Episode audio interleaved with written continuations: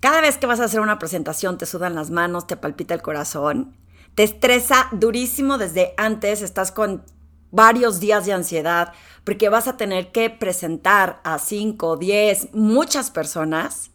Hoy vamos a hablar de cómo podemos gestionar estas emociones que provocan los nervios antes de una presentación. Hola, soy Ale Marroquín y bienvenido a Presencia Ejecutiva by Ale Marroquín un podcast en donde comparto las reflexiones sobre diferentes temas que proyectan liderazgo y hacen que puedas fortalecer tu propósito con intención. Recuerda que si quieres más información de quién soy, qué hago y qué puedo hacer para acompañar tu proceso de transformación, visita mi página web alemarroquín.com y sígueme en las redes sociales. Hoy voy a platicar porque la semana pasada ofrecí un, un, un, masterclass sobre el lenguaje de poder y una de las preguntas que me hizo una de las participantes fue, Ale, ¿cómo puedo controlar los nervios en una presentación? Y la realidad es que ese no era tema del masterclass, pero pues me dio como carnita para poder hacer este podcast porque es una pregunta que comúnmente me hacen mis clientes cuando van a presentar. Y te quiero contar varias anécdotas. Yo eh, toda la vida me ha gustado, soy bastante extrovertida, me ha gustado hablar, me gustaba declamar. Imagínense, cuando era chica declamaba y ganaba los concursos de zona. Eh, de qué, que era cuarto, quinto y creo que sexto de primaria, siempre estaba concursando en la zona estatal para, para declamar. Y luego, más adelante, eh, las clases de baile y cada vez que había festivales, pues yo era como, ya sabes, la protagonista de la escena. Tenía una maestra que se llama Charito Murra y ella había hecho todo un festival y ahí estaba yo saliendo en todos los bailes en primer término. Como que el escenario no me daba miedo. Y resulta que en el tiempo eh, pues no sé qué es lo que pasa con la mente del ser humano, que vas teniendo estas creencias delimitantes o estos eh, no sé, miedo al juicio, a qué van a decir, que en una ocasión cuando ya estaba, creo que ya estaba en la carrera, me metieron a un concurso de los todos los que me metía de la estudiante ideal. Sí, sí, sí, súper ñoño, que era como el Miss Universo, pero de los nerds. Y resulta que en este concurso tenemos que hacer varias actividades y demostrar varias cosas para poder, digo varias cosas entre calificaciones, conocimiento, habilidades, etcétera, para poder ser la estudiante ideal. Y en el último momento, nos hacen una de estas como peceras con papelitos para sacar un papelito y contestar una pregunta. Y la realidad es que me tocó la pregunta más fácil que se puedan imaginar.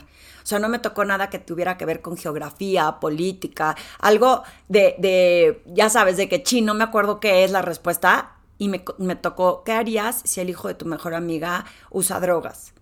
Y la realidad es que en ese instante me acuerdo perfecto pensar, qué fácil pregunta. O sea, ya, ya la hice.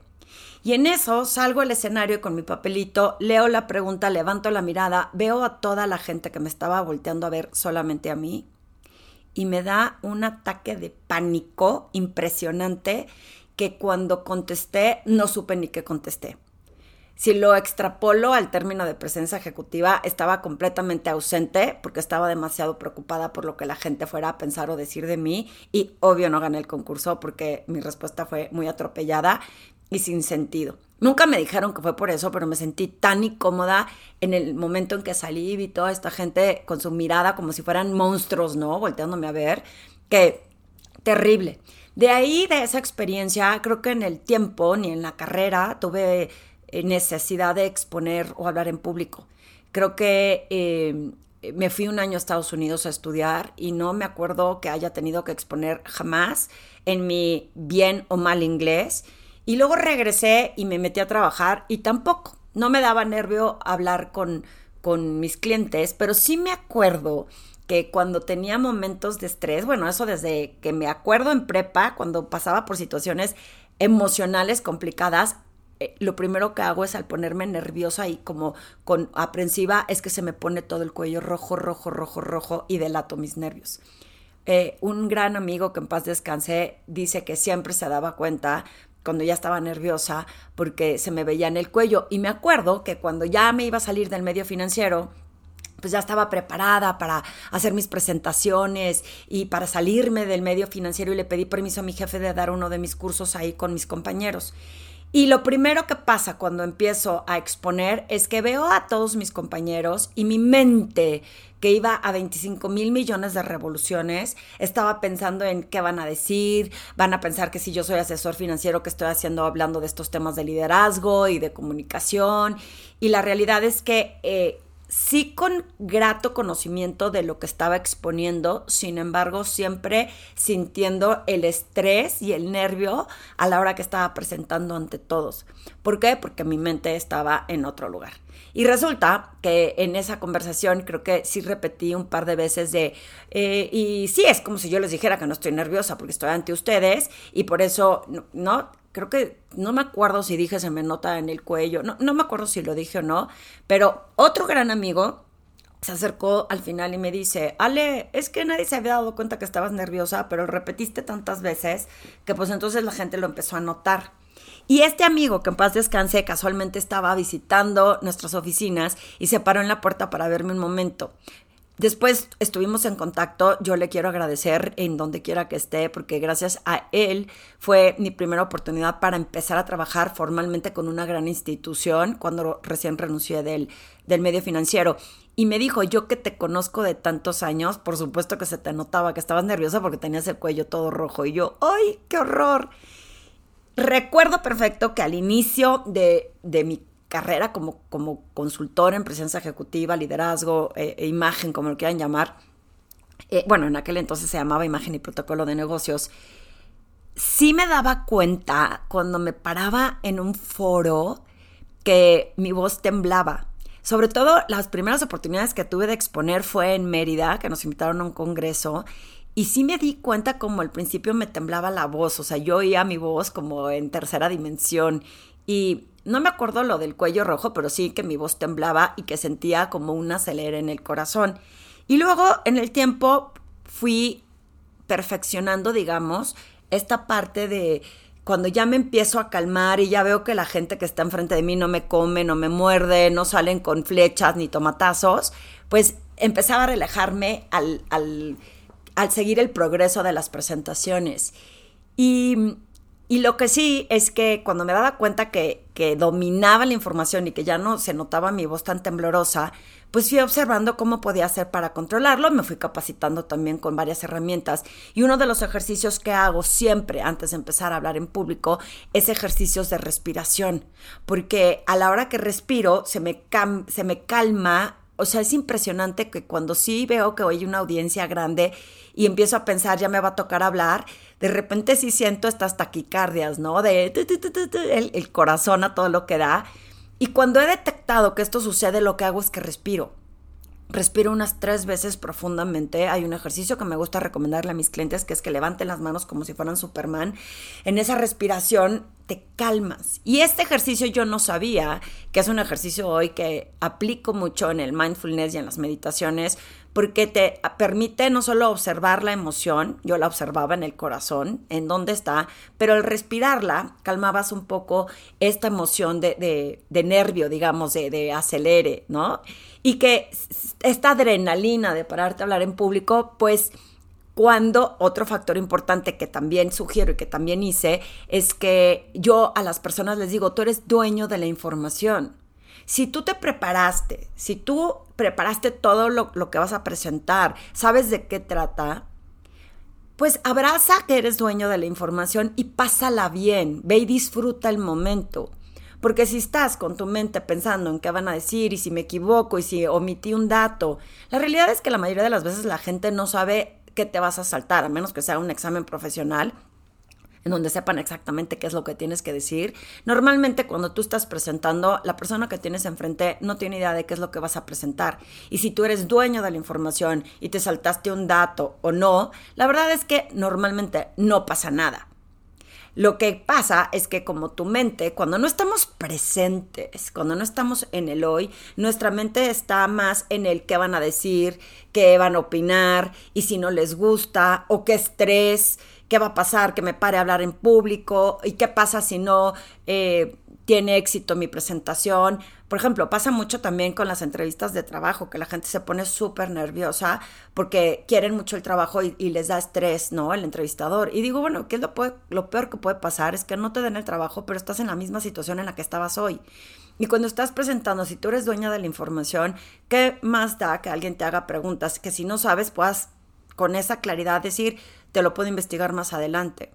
Cuando haces esos ejercicios como de, de, pues como ir al gimnasio, de decirle a tu mente de no pasa nada, soy dueño de la información, mis ejercicios de respiración, porque no les voy a mentir que por supuesto que sigue pasando que cuando voy a hablar con grandes audiencias como la que hice hace poco de 300 personas, pues sí, de repente sí es, es esta emoción de, de es emocionante y es retador y, quiero hacer las cosas de la mejor forma posible, pues sí, de repente sí siento el corazoncito. Entonces en ese momento me doy cuenta y aplico mi ejercicio de respiración. Cuando hay mucha gente, obviamente no puedo levantar los brazos y lo que hago es que en mi lugar respiro desde el estómago, retengo un poquito la respiración, exhalo y luego lo vuelvo a hacer como que la gente no se da cuenta, ¿no? No como si estuviera haciendo ejercicio, pero eso me ayuda a calmar un poco mis nervios. Otra cosa que me ayuda muchísimo es que cuando me paro en el escenario no llego atropelladamente a empezar a hablar. Muchas personas cuando van a hablar en público,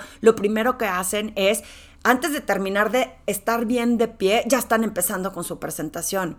Y si ustedes se paran, se plantan, hacen un breve ejercicio de respiración corto, y luego empiezan a hablar, muy probablemente estos nervios acelerados, atropellados, que es lo que yo siempre he dicho, que las emociones no nos impiden ver con claridad y entonces las emociones son las que actúan por nosotros y por eso se nota en la voz, hablamos demasiado rápido, tenemos una prisa loca por terminar, nos aceleramos, se nos mueven las manos, bailamos en nuestro lugar y resulta que se hace un desastre estas presentaciones y que es normalmente y comúnmente lo que a la gente le da temor cuando va a presentar. Y por último, es que también aprendí, porque todavía hace dos años fui a una presentación a Monterrey, que ya no me acuerdo si en estos podcasts lo he comentado, pero pues bueno, son las cosas que repito porque me han pasado y que vienen a colación en los aprendizajes que he tenido en mi vida profesional que me gusta compartir con otros. Cuando la gente te pone estándares muy altos y tú dejas de ser tú y le das poder al deber ser, a lo que crees que tienes que ser, me acuerdo que una empresa que me contrató me dijo que que pues que tenía que hacer todo lo posible por quedar bien con sus clientes, porque eran muy exigentes, que eran unas personas sumamente, eh, vamos, eh, no, no, es la palabra porque no usaron la palabra complicada, pero, pero de high level, ¿no? Entonces, que yo tendría que hacer todo lo mejor para poder entregar y que estos personajes que eran muy exigentes, pues estuvieran entretenidos. Y entonces en ese benchmark que me ponen, yo iba demasiado estresada por hacerlo bien, que al inicio de mi presentación sí me acuerdo que como, como en un inicio de, hace 10 años, empecé a sentir como, aunque lo que estaba diciendo tenía mucha elocuencia, sí me delataron los nervios, las emociones de mi cuerpo porque se me empezó a poner rojo el cuello. Cuando termino la presentación, pues todo el mundo estuvo muy contento, yo me sentí muy cómoda con lo que expuse. Pero al día siguiente que nos regresamos de Monterrey a México en avión con estas personas que me habían contratado, me hicieron la pregunta de que estaban súper nerviosos porque pensaban que me iba a desmayar o algo iba a explotar porque estaba todo rojo mi cuello. Y yo la verdad es que dije, no puedo creer este, que esto haya afectado en mi presentación porque si yo entregué correctamente lo que dije, ¿por qué se preocuparon tanto por mi cuello. Pero pues bueno, o sea, como seres humanos nos les distrajo esa parte. Y lo que aprendí para poder resolver este tema es que yo solo soy el medio para agregar valor. Y que puede ser que las personas que están frente a mí quizá no les parezca eh, o no estén de acuerdo, pero eso no tiene nada que ver con lo que yo estoy entregando. Y entonces el, el, dejar de darle poder al que qué va a decir el personaje exigente, se los prometo que cuando estaba parada ahí empecé a ver a las personas y dije, esa persona que está ahí sentado seguramente pudo haber sido mi compañero de clases. Él también es un papá de, de hijos y tiene retos similares a los que yo como ser humano tengo. Entonces, como, ¿por qué tendría que estar tan estresada por las personas que tengo enfrente porque me dijeron que tenían autoridad y eran muy exigentes? Y en ese momento fue cuando todavía hice un mejor desempeño. Sin embargo, cuando, eh, ¿qué aprendo? Porque no quiere decir que no tome en cuenta lo que la gente me dice. Dije, ¿cómo puedo evitar que me salgan los nervios si yo soy muy blanca y se me van a ver muy obvios? Entonces, una cosa que hice fue, es decir, cada vez que voy a dar una presentación, yo solo vengo aquí a compartir lo que más me gusta y solo soy el medio. De ahí a que eh, influya o no, o, bueno, no, sí, mi intención siempre es influir, pero me refiero a que si hay personas que no están de acuerdo, no tiene nada que ver conmigo, se vale. Y por eso hace como las controversias que permiten generar discusiones y diálogos a los que llegues a situaciones de aprendizaje para todos. Y en ese momento, creo que seis meses después, fui a dar una plática a Puebla para muchas más personas. En la de Monterrey eran 30 y acá eran 200. Y no me puse nerviosa, no, no se me puso rojo el cuello platicándole también este tema a uno de mis coaches, porque yo también tengo un coach propio, porque también tengo puntos ciegos y también necesito apoyo de vez en cuando en temas que están atorados para mí como ser humano que soy. Y le conté esta experiencia y me dijo, Ale, fíjate que yo conozco una persona que es irlandesa y que lo que hace es que se burla de eso desde el inicio y les dice a sus audiencias, oigan, les, les digo que soy irlandesa y por ende tengo la piel muy blanca y tiende a ponerse roja fácilmente. Por favor, no se alarmen. Si ven que me pongo toda roja, no me va a pasar nada, no me voy a desmayar y no me van a salir explotando mis órganos por dentro. Y entonces la gente se ríe. Cuando fui a Morelia hace tres semanas, estaba muy oscuro el lugar. No había una luz claramente visible hacia, hacia mí, con detalle, digamos. Y de hecho por ahí subí una foto en Instagram en donde se ve la oscuridad que había, pero yo empiezo a sentir cómo me empieza a quemar el cuello y agarré y les dije, oigan, por cierto, soy muy blanca y si ven que me estoy poniendo roja, no se preocupen, no me va a pasar nada, es naturaleza de mi piel. Como que la gente no lo entendió en esta ocasión, lo quise usar como lo que me recomendó mi coach y no, no funcionó porque no se me veía. O sea, la gente no alcanzaba a ver de qué habla, como que se pone roja. Y entonces, eh, digamos que no fue bien aplicado, a lo mejor me debí de haber callado. Algo que aprendí es que no se dice, oigan, perdónme porque estoy nerviosa, porque es como un insulto a tu audiencia, porque tendrás que estar nerviosa de algo, tienes que tener esa capacidad. Pero eh, en contraparte, o no estando de acuerdo en él, no tiene nada de malo que te pongas nerviosa porque somos seres humanos y vamos a pasar por emociones. El chiste es cómo las gestiono. Entonces te acabo de dar tres tips que para mí funcionan muy bien y él es, es uno, es la respiración antes de empezar a hablar en público. Dos, trabajar en mi mente y en creer y en un mantra de decir yo soy dueño de la información, me la voy a pasar bien, esto es lo que más disfruto hacer, ¿qué más da quién me esté viendo o quién me esté escuchando? Y tres, el decir, soy el medio para agregar valor. Si esto es lo que más sé y lo que más disfruto, yo solamente te lo vengo a comunicar. Y entonces eso me ayuda a no pretender ser eh, ante esa exigencia de es una audiencia exigente, valga la redundancia, o son personas que te van a juzgar por lo que estás diciendo. Sin embargo, es de, pues, this is what it is, ¿no? Eh, escúchalo, soy solo el medio. Y al mismo tiempo, dentro de esta parte de estar tan tranquila en tu centro, es aprender a reírte de ti mismo. Y cuando te ríes de ti mismo, la gente la pasa mejor. Así que si tú eres de esas personas que sienten nervios antes de exponer en público, te sugiero que practiques estos tres tips, a ver qué opinas. Eh, cuéntame, por favor, si te sirven o qué otra cosa descubriste antes de hablar en público que te cause nervios.